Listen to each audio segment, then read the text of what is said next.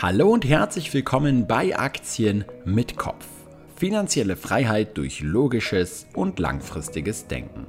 Mein Name ist immer noch Kolja Barkon und das ist der Podcast von Privatanlegern für Privatanleger.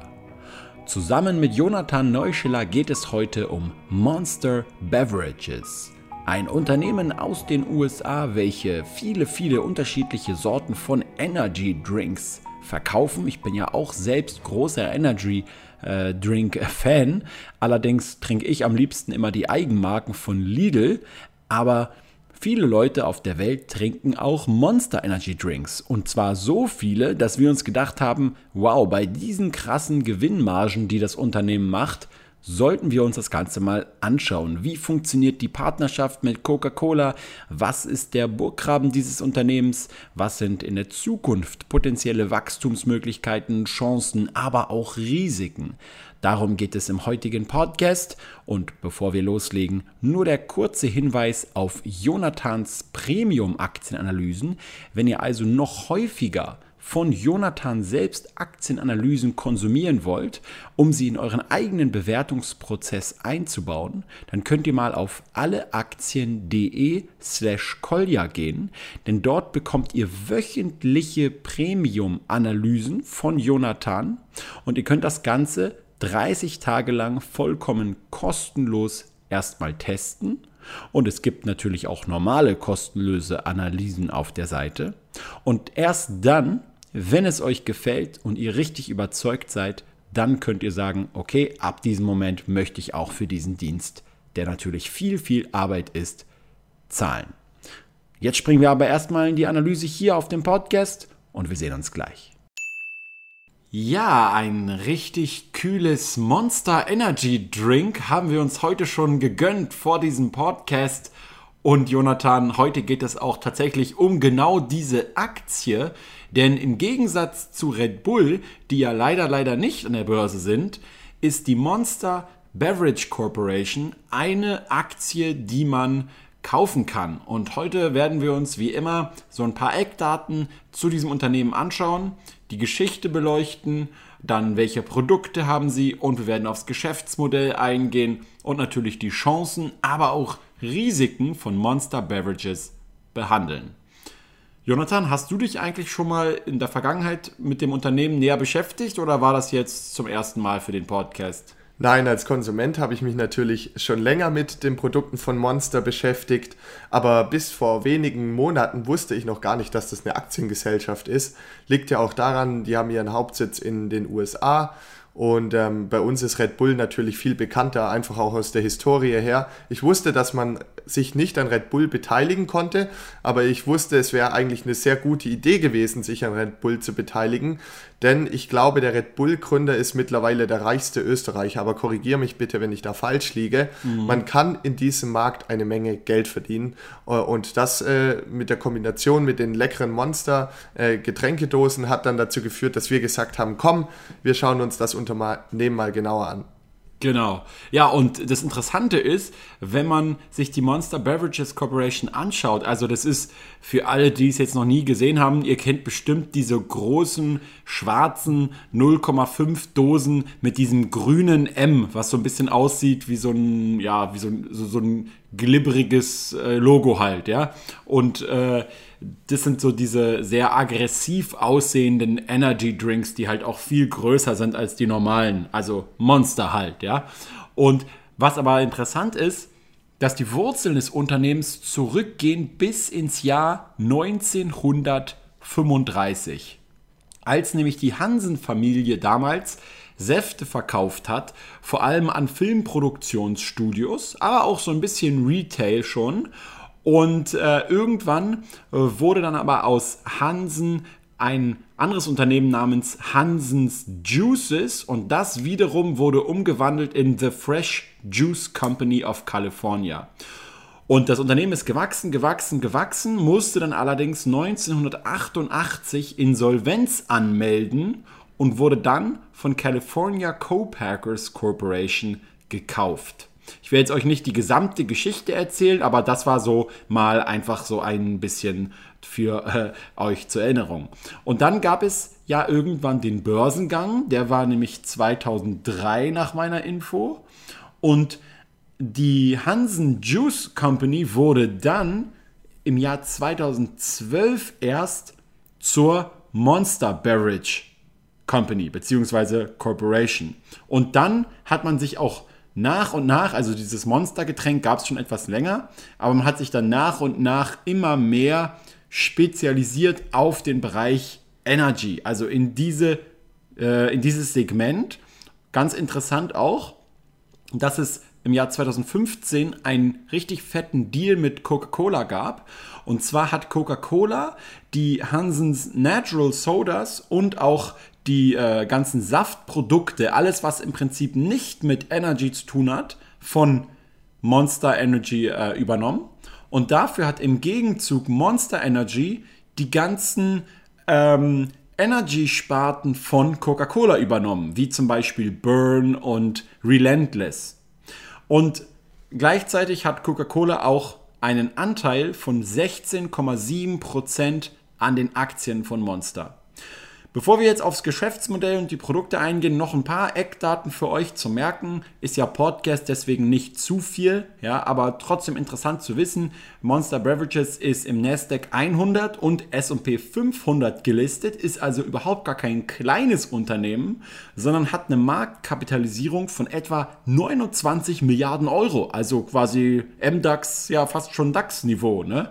Nee, mindestens im DAX, mindestens schon im mittleren DAX-Niveau. DAX okay, ja, die sind ja nicht so groß alle da. Und ähm, ganz interessant, der Umsatz 2017 lag bei 3,37 Milliarden Dollar und der Gewinn bei 850 Millionen Dollar. Die haben also eine ziemlich hohe zweistellige äh, Bruttomarge und natürlich auch eine sehr, eine sehr gute Nettogewinnmarge.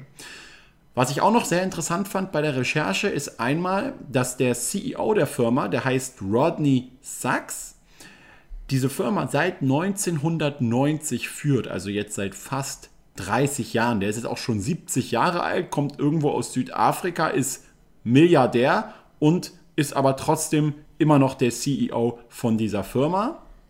Und jetzt noch der letzte Fun Fact. Ja, hätte man zum Börsengang damals 10.000 Euro investiert, dann, Jonathan, was schätzt du, was wäre daraus geworden? Äh, in welchem Jahr 10.000 investiert? 2000, 2003 zum Börsengang so.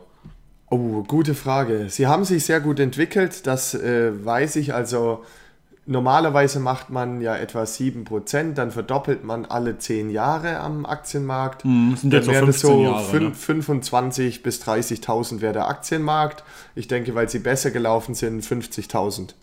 Ja, fast. Also du wärst jetzt äh, stolzer Millionär und zwar sogar siebeneinhalb Mal. Das heißt, aus den 10.000 ähm, Euro werden 7,5 Millionen Euro geworden. Also das Unternehmen ist enorm gewachsen. Allein auch im Free Cashflow des Unternehmens ist eigentlich komplett profitabel. Der Free Cashflow ist in den letzten 10 Jahren alleine um 18% pro Jahr gewachsen. Okay? Und ähm, ja, was machen die? Die produzieren eben Energy Drinks und eine ganze Menge. Der größte Anteil macht natürlich Monster Energy mit all den ganzen verschiedenen Geschmacksrichtungen und Zero-Variationen und so weiter und so fort. Dann gibt es aber noch die Marken Burn, Relentless, Full Throttle, NOS und Mother.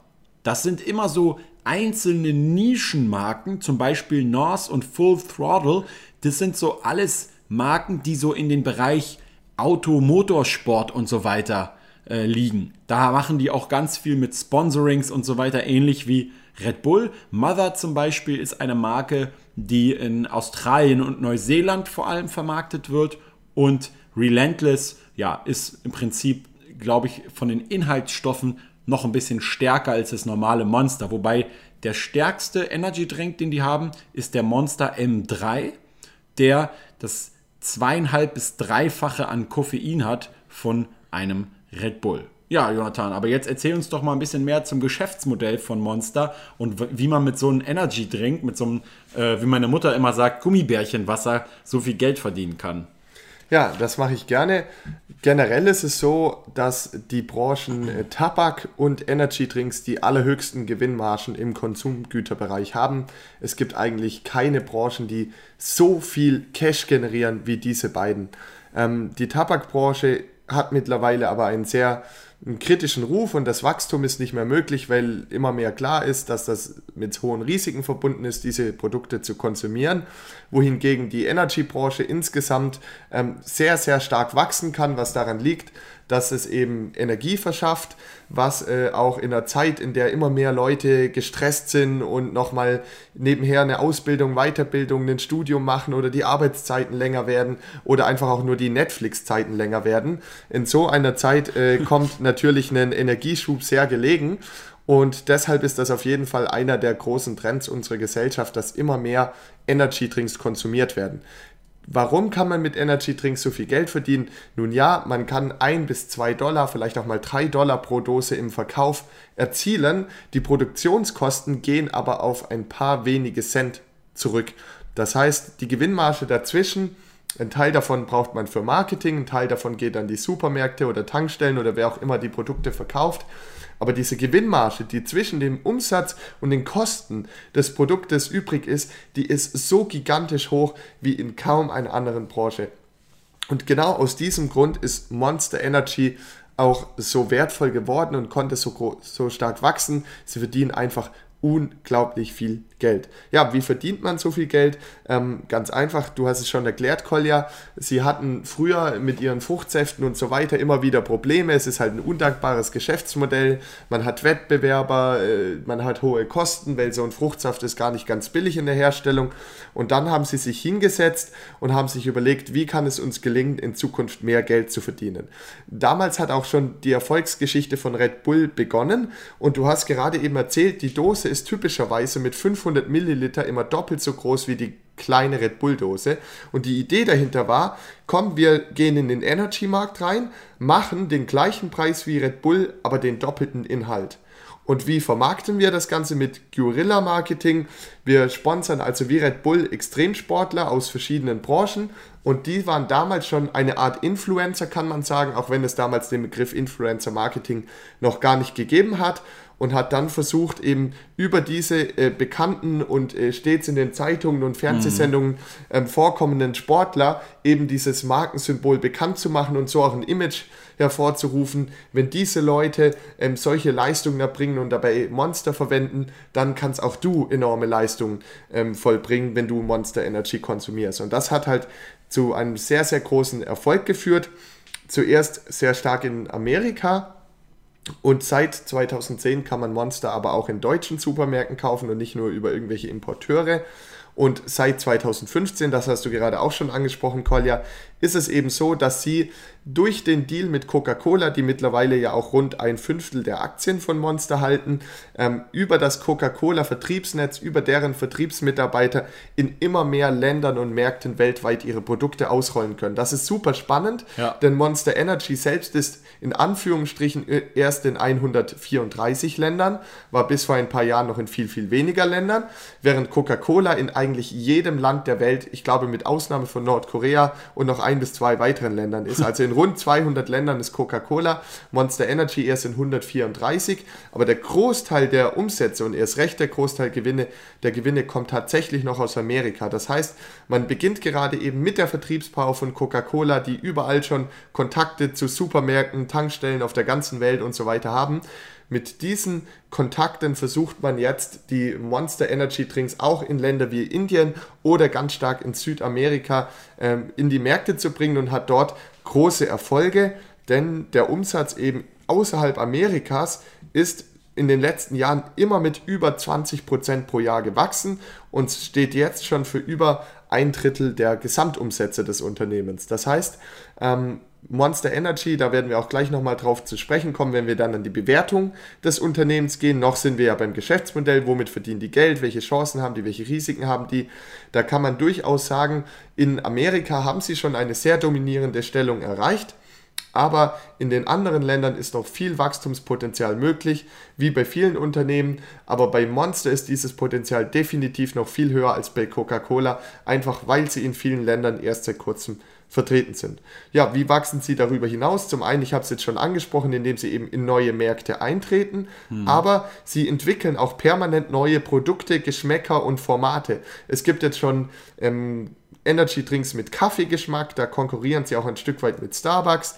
Aber ähm, ich glaube, sie haben auch ein großes Potenzial, indem sie künftig noch enger mit Influencern zusammenarbeiten und diese dann ihren eigenen Geschmack und ihr eigenes Design entwickeln lassen und die Influencer dann im Gegenzug für diese Partnerschaft ihr eigenen Energy Drink bei allen ihren Fans verkaufen und das könnte nochmal einen erheblichen Wachstumsschub mit ja. sich bringen. Es könnte natürlich aber auch sein, dass hier eine sehr kreative und junge Energy Drinks Marke diesen Schritt geht und dass es ihnen gelingt, die bedeutendsten In äh, Influencer eben an sich zu binden mhm. und so Monster eine neue Konkurrenz bekommt. Also hier ist einfach der Markt, gerade was das Thema Vermarktung geht, gerade ein wenig im Umbruch.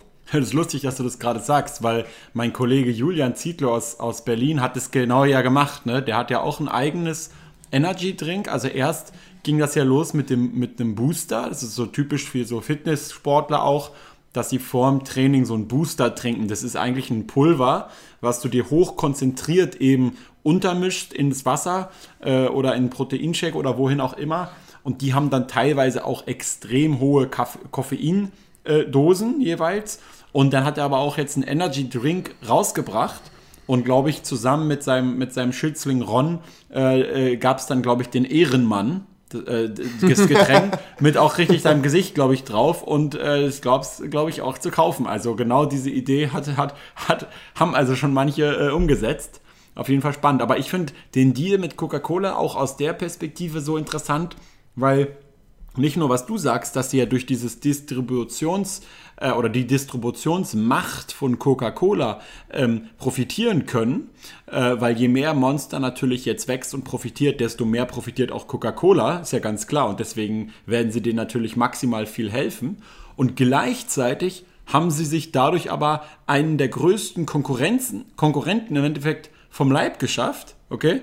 Weil sie ja jetzt nicht mehr miteinander konkurrieren. Und natürlich gibt es noch genug andere. Red Bull ist ja nur einer. Es gibt ja viele andere Eigenmarken mittlerweile auch, also bei Lidl und bei jedem anderen ähm, äh, äh Einzelhändler gibt es auch mittlerweile schon Eigenmarken, egal ob es jetzt Carrefour ist, egal ob es Aldi ist, jedes, jedes Geschäft hat immer irgendeine Art von Eigenmarke als Energy Drink.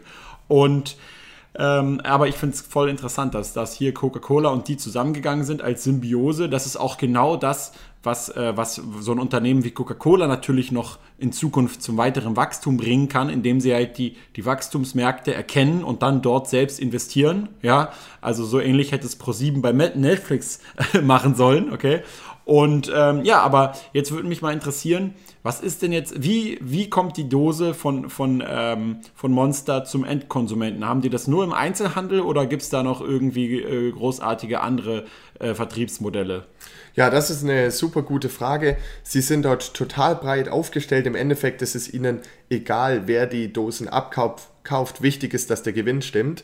Ähm, natürlich kann man Monster in den Supermärkten in Amerika beim Walmart oder in den Tankstellen, wo wir uns ja auch im Mai, als wir in Amerika gewesen sind, immer mal wieder einen Monster geholt haben. dort, dort, dort kann man das Zeug kaufen. Man kann es ja. über Amazon kaufen. Dort sind sie übrigens sehr gut positioniert, auch mit einer eigenen Seite, wo sie ihre Philosophie okay. vorstellen. Das ist richtig toll gemacht. Ähm, da gibt, äh, man kann das in Clubs kaufen, äh, dann auch zusammen mit Alkohol. Also es, es, es gibt wirklich, da sind sie komplett offen. Wichtig ist eben, ähm, dass der Preis stimmt, damit sie ihre Gewinnmarge durchsetzen können. Monster Energy ist ja eine Premium-Marke, das heißt, äh, man ist im oberen Preissegment, während eben die ganzen Eigenmarken von den Retailern ja. typischerweise Deutlich eben im preissensitive Kunden ansprechen. Ja, da gibt es eben zwei Dinge. Ähm, bevor wir jetzt gleich zu der Bewertung zum Wachstum kommen, noch ein paar wirklich spannende Dinge zum Geschäftsmodell. Das erste ist Monster Energy. Schätz mal, wie viele Mitarbeiter hat Monster Energy, Kolja? Uh, okay, bei einem Umsatz von, von 3,3, puh, naja, schwer zu sagen. Also ich würde schätzen, gar nicht mal so viele. Vielleicht so 6.000, 7.000 oder so? Nee, es sind sogar viel weniger. Es sind unter 3.000 Mitarbeiter. Wow. Und davon arbeiten 2.100 für das Marketing. Okay. Das heißt, äh, eigentlich brauchen sie nur 800, 900 Mitarbeiter für die gesamte Firma ja. und sind dabei trotzdem so viel wert wie ein mittleres DAX-Unternehmen. Das muss man sich ja mal vorstellen. Ähm, liegt einfach daran, dass ihr Geschäftsmodell sehr, sehr schlank ist. Nahezu jeder Cent Gewinn, den sie erzielen, fließt auch in ihre Kassen. Sie haben, und das ist jetzt spannend, ähm, sie haben 2015 oder 2016 AFF gekauft. Das war ihr Hauptanbieter für Geschmäcker. Das heißt, immer wenn sie neuen Geschmack rausbringen wollten, haben sie mit diesem Unternehmen zusammengearbeitet. Äh, die haben Geschmacksaromen hergestellt und mhm. verarbeitet und dort die Experten gehabt. Und dann hat Monster Energy gesagt, diese Entwicklung von neuen Geschmacksstoffen, das ist ein Schlüsselfaktor, eine Schlüsselkompetenz, um weiterhin erfolgreich sein zu können und um wachsen zu können. Und dann haben sie diesen Anbieter eben auch gekauft. Und seitdem sind sie jetzt im Besitz von einem unglaublichen Wissen äh, an diesen Geschmacksstoffen Geschmacksstoffen und können natürlich ihre eigenen Geschmacksstoffe auch schützen, weil kein Konkurrent kann mehr mit diesem Unternehmen zusammenarbeiten. Es gibt natürlich weitere Unternehmen in der Branche, aber dennoch hat Monster hier begonnen, mhm. sich einen kleinen Burggraben anzuarbeiten und auch generell ist das Unternehmen extrem schlank aufgestellt. Ich habe schon erzählt mit den wenigen Mitarbeitern, das liegt daran, dass sie sich eben darauf konzentrieren, die, die Dose herzustellen im Sinne von, wie ist der Geschmack, äh, wie funktioniert das Marketing. Dort haben sie Mitarbeiter, aber schon die Abfüllung wird dann von einem Abfüller erledigt und nicht mehr von Monster Energy selbst. Das heißt, sie besitzen keine Fabriken, sondern gehen eben zu diesen ganzen Abfüllern, mhm. die es in dieser Branche gibt und sagt, bitte füll für mich die Dose mit diesem Rezept ab und dann macht das eben auch der Abfüller. So ähnlich wie bei Red Bull. Ne? Genau, und in Summe führt ja. das eben dazu, dass Monster Energy im Grunde genommen nur noch Lizenzeinnahmen hat und damit auch kein Kapital für irgendwelche Investitionen vorhalten muss, weil das Wachstum gelingt von alleine, dadurch, dass diese Marke immer bekannter wird, dadurch, dass die Vertriebskraft von Coca-Cola dabei ist, dadurch, dass äh, bekannte Extremsportler die Marke äh, pushen und ähm, das Ganze gelingt dann eben von alleine, wann immer die Kapazität oder die Produktion steigt, dann muss eben der Auftragsfertiger investieren.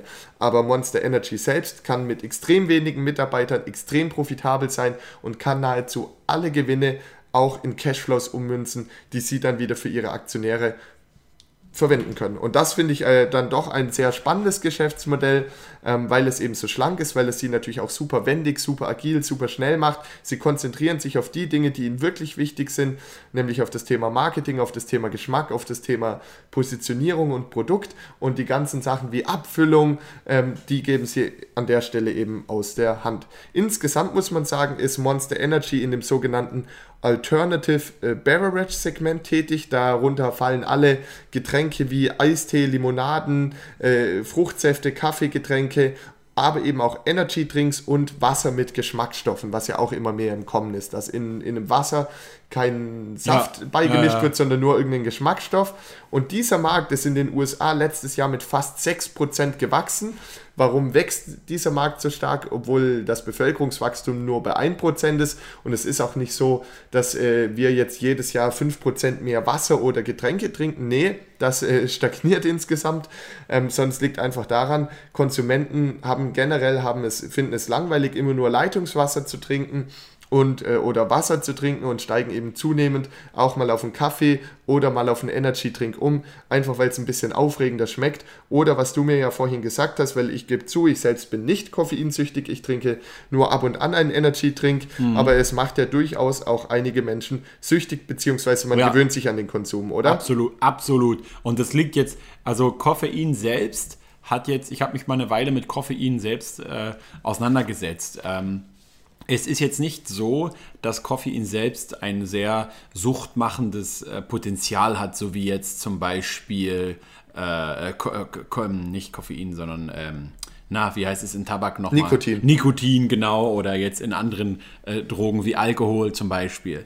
Aber es ist schon so, dass du natürlich durch den Effekt, dass sich an den Nervenzellen oben nicht mehr diese kleinen Rezeptoren äh, also das ist biochemisch ist das so halt so ein Prozess, dass im Endeffekt Koffein sich an solche Rezeptoren an den Nervenzellen andockt, die dann wiederum äh, nicht mehr offen sind für Schlafhormone, sodass du nicht mehr müde wirst oder nicht mehr so schnell müde wirst und oder dass du halt eben äh, wach wirst. Aber es hat eben dann die Wirkung, so ist es beim Körper ja immer, dass sobald sich Koffein anfängt, an diese ganzen Nervenzellenrezeptoren anzudocken, irgendwann der Körper reagiert mit neuen Rezeptoren, weil er weiß, ich brauche jetzt eigentlich Schlaf und das eben diesen Effekt haben kann, dass man halt immer ein bisschen mehr braucht, um eben noch diesen Wachheitseffekt zu spüren. Und ich kann das als Kaffeetrinker zu 100% ähm, äh, bestätigen. Wenn ich halt zum Beispiel eine Woche mal Kaffee trinke, jeden Tag, dann merke ich irgendwann gar nichts mehr. Wenn ich aber jetzt mal zwei Wochen ähm, gar keinen Kaffee mehr trinke und dann wieder einen Kaffee trinke, dann merke ich sofort, wie ich richtig wach bin. Und deswegen, wir Leute sind ja immer in irgendeiner Routine drin. Ich gehe zum Beispiel morgens immer zum Training, okay, und dann trinke ich eigentlich fast jeden Morgen vor dem Training einen Energy Drink. Ja? Allerdings kein Monster, weil da ist mir die Menge einfach insgesamt zu viel. Ich bin dann eher der, der Lidl-Ausweicher, äh, ja? der dann nur die 35 Cent zahlt für eine Dose. Aber das alleine, das ist ein interessantes Beispiel, wenn man sich die Margen, die du erwähnt hast, anschaut. Wenn Lidl mit einer wahrscheinlich geringeren Marge, vielleicht von 2-3 Prozent, auf so einen Energy Drink, vielleicht ist es bei dem Energy Drink sogar noch höher als bei den üblichen ja. Lidl-Produkten im Einzelhandel. Ähm, für 35 Cent oder 25 Cent den sogar nur verkauft und Monster verkauft es quasi für mehr als das Doppelte äh, mehr als das Zehnfache. Ja, genau. Ne? Mehr als das Zehnfache. Dann kann man sich ja vorstellen, was da an, an, an, an Kohle äh, fließt. Wobei man natürlich auch sagen muss, wenn jetzt Monster eine Dose für zwei Dollar verkauft, das ist auch deshalb oft ein so prominent platziertes Produkt, weil da ein Supermarkt oder eine Tankstelle nochmal selbst richtig viel draufschlagen kann, äh, was natürlich dann auch wieder im gegenseitigen Interesse ist. Dadurch Stimmt wird auch, wieder mehr Monster verkauft, aber es ist einfach ein super hochmarschiger Artikel für alle Beteiligten und das macht eben dieses Produkt so spannend. Ja, dann äh, nochmal danke äh, für ein bisschen die Aufklärung über das Koffein. Ähm, da ich selbst nicht so oft konsumiere, kann ich dazu wirklich nicht viel sagen. Aber was äh, sehr spannend ist, ist dieser Markt. Wer eigentlich die Energy Drinks konsumiert. Das sind nämlich derzeit äh, überwiegend Leute zwischen 13 und 35 Jahren. Ja. Das sind zwei Drittel der Konsumenten. Hm. Und dadurch, dass diese auch jedes Jahr ein bisschen älter werden, aber diese, ich sag mal, Trinkgewohnheiten mitnehmen, wenn sie älter werden, wird natürlich auch der Markt immer größer. Und äh, was ich auch herausgefunden habe, ist, dass angeblich mehr als jeder vierte Amerikaner Koffein- oder Energy-Drink süchtig ist. Was auch daran liegt, dass neben dem Koffein oftmals noch viel Zucker drin ist. Ja. Und wenn man natürlich äh, sich daran gewöhnt hat, immer sich so einen Zuckerschub zu mhm. verpassen, ja. das auch eine super Möglichkeit ist, um sich eben die tägliche oder stündliche Dosis zuzuführen. ja, also tatsächlich. Also ich muss auch sagen, wenn ich hier zu Lidl reingehe, da war ich neulich mit ein paar Freunden einkaufen und da ist die eine sofort hingerannt und meinte, wo ist das Monster? Wo ist das Monster? Ja. Und damit meinte sie zum Glück nicht mich, ausnahmsweise, sondern meinte sie halt das Getränk, ja. Und äh, ich muss sagen, ich bin da ehrlicherweise ein bisschen schockiert, dass schon 13-Jährige sich das so reinballern. Ähm, ich erlaube das meinem Sohn, gut, der ist noch mal viel jünger, ja. Ich erlaube dem das natürlich überhaupt nicht. Ähm, und, und gerade wenn das natürlich in Kombination mit Zucker ist, gibt es aber natürlich auch äh, immer wieder auch so äh, so ein paar rechtliche Dinge, also oder auch Kritik an diesen Unternehmen, äh, das ist auf jeden Fall äh, klar, aber die haben bisher immer äh, vor Gericht eigentlich Recht bekommen beziehungsweise gewonnen. Ja, ich meine, wenn jemand jetzt so blöd ist und morgens ein Red Bull oder ein Monster trinkt, ja, und dann in die Rocky Mountains wandern geht, aber den Rest des, der Zeit einfach keine Flüssigkeit mehr zuführt, ja, dann war natürlich nicht Monster Energy schuld oder Red Bull schuld, sondern dann war natürlich die, das, die, die mangelnde Flüssigkeit insgesamt schuld. Aber trotzdem, äh, wie, wie hast du da rausgefunden, wie das denn rechtlich aussieht mit dem Verkauf an Jugendliche? Dürfen die sich da hemmungslos so viel reinballern, wie sie wollen? Oder äh, gibt es da eigentlich so ab 16 erst äh, die Möglichkeit, das zu kaufen? Ja, es ist äh, tatsächlich ein Stück weit reguliert. Es variiert aber auch von Land zu Land. In Deutschland gibt es zum Beispiel ähm, das Gesetz, dass so ein Energy Drink, ich glaube, nicht mehr als 32 Milligramm Koffein pro 100 Milliliter enthalten darf. Monster ist natürlich sofort an die Grenze von 32 Milligramm gegangen.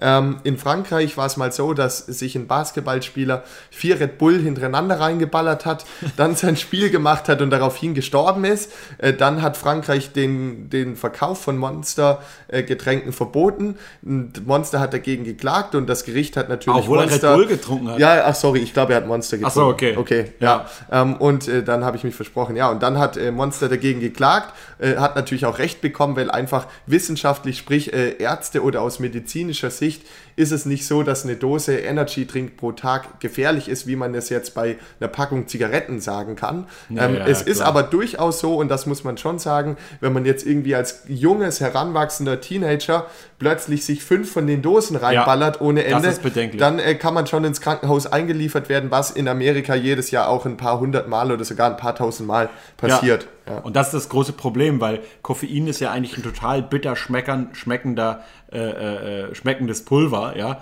Und wenn du das natürlich aber mit extrem viel Zucker anreicherst, ist halt so ähnlich wie wenn du halt einen Radler trinkst statt einem normalen Bier, merkst du eigentlich gar nicht das Bier, ja, und säufst und säufst und säufst und irgendwann stehst du halt aus, auf, äh, geh, aus auch, gehst, gehst aus der Bar raus, ne, und dann äh, weißt du, wie, wie, du dich fühlst auf einmal. Und äh, da ist natürlich auf jeden Fall jeder, der hier das konsumiert, selbst in der Verantwortung. Aber so rein, was irgendwelche Rechtsstreits angeht mit äh, also das ist ja auch interessant, dass du das mit Tabak vergleichst. Da können wir aber auch sagen, da sind die hier auf einem sicheren Schiff. Also auch was jetzt größere Schadensersatzsummen und so weiter angeht, wurde da, glaube ich, nie richtig was ja, gezahlt. Also im oder? Geschäftsbericht gibt es tatsächlich, ich glaube, vier Prozesse, aber das sind jetzt Einzelfälle von einzelnen Personen. Ja, ja, ja. Ich glaube, man muss das immer ins Verhältnis zum Börsenwert setzen. Und, genau. Ähm, du hast, wir haben die Tabakkonzerne, die haben ja Milliarden gezahlt, immer wieder, ja. Also wir haben ja, vorab auch vor dem Podcast über dieses Risiko besprochen. Dann hast du da ein sehr gutes Beispiel gebracht, Kolja,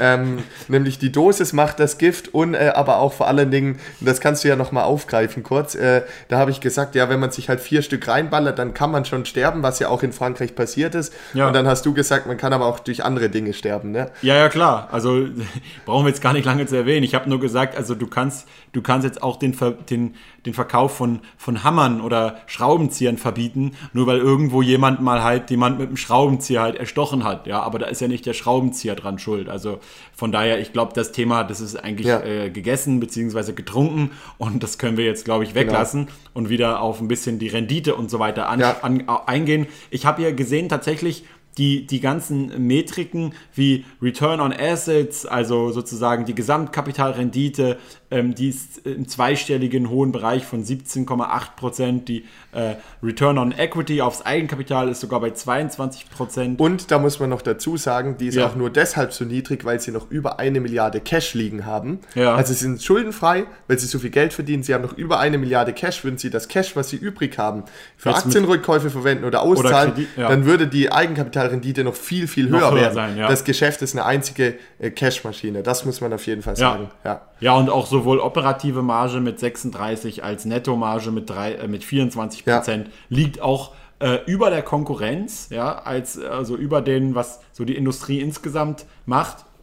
Allerdings, wenn wir uns jetzt auch das äh, KGV mal in Bezug auf den erwarteten Gewinn für 2018 anschauen, haben wir natürlich mit 34 ähm, ein KGV, was nicht nur sehr viel höher ist als der Gesamtmarkt, gut, weil die Branche eben auch insgesamt mehr wächst, aber auch eben etwas höher als äh, der Rest dieser Industrie, der so mit ungefähr 30 äh, KGV bewertet wird. Und das äh, KGV-Wachstum, also Pack-Ratio, liegt bei 2,54.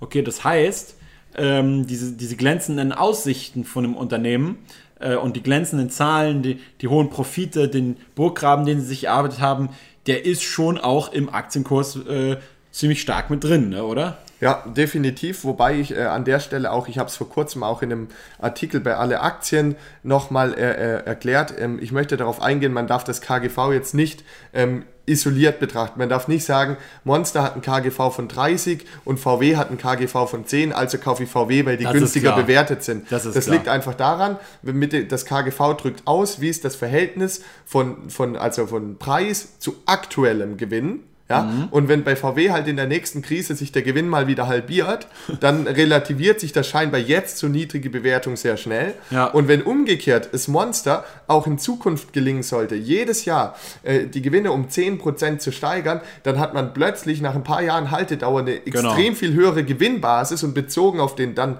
heutigen Einstieg, falls man die Aktie heute kaufen würde, wäre das KGV plötzlich extrem niedrig und das würde natürlich bedeuten, dass die Aktie wieder steigen müsste, um diesen Effekt wieder auszugleichen. Das heißt, man darf nicht immer nur das KGV betrachten, sondern man muss es immer im Verhältnis zu den Wachstumsaussichten betrachten Klar. und ähm, da genau. sind wir jetzt ja auch dann schon mittendrin in der Bewertung von Monster. Äh, an der Stelle sage ich ganz ehrlich, aktuell tue ich mich noch sehr schwer damit, Monster zu bewerten. Also ich für mich selbst fühle mich noch nicht sicher genug, um selbst zu sagen, die Aktie ist für mich jetzt kaufenswert oder nicht kaufenswert. Das liegt daran, dass äh, der entscheidende Schlüssel, was jetzt den Wert der Aktie oder des Unternehmens angeht, darin liegt, über wie viele Jahre in Zukunft sie noch so schön wachsen können, wie sie es in der vergangenen Zeit getan haben. Im ersten Quartal, dort ist es ihnen gelungen, ihr Einkommen um über 20% zu steigern, den Gewinn pro Aktie sogar um 23%. Das heißt, das Umsatzwachstum und Gewinnwachstum hat sich sogar wieder beschleunigt gegenüber den Vorjahren, was unter anderem auch an dieser tollen Kooperation mit Coca-Cola liegt. Aber wie gesagt, wir haben es schon angesprochen, wenn es, wenn bei Monster Energy, bei diesem 30er KGV, jetzt plötzlich das Umsatz- und Gewinnwachstum sich abflachen würde, mhm. dann wäre die Aktie natürlich plötzlich zu hoch bewertet und hätte Rückschlagpotenzial. Und genau und weil ich eben noch nicht weiß, ob ihr oder beziehungsweise weil ich mich noch nicht sicher genug fühle, ob sie dieses Umsatzwachstum und Gewinnwachstum von über 10% pro Jahr auch in Zukunft fortführen können.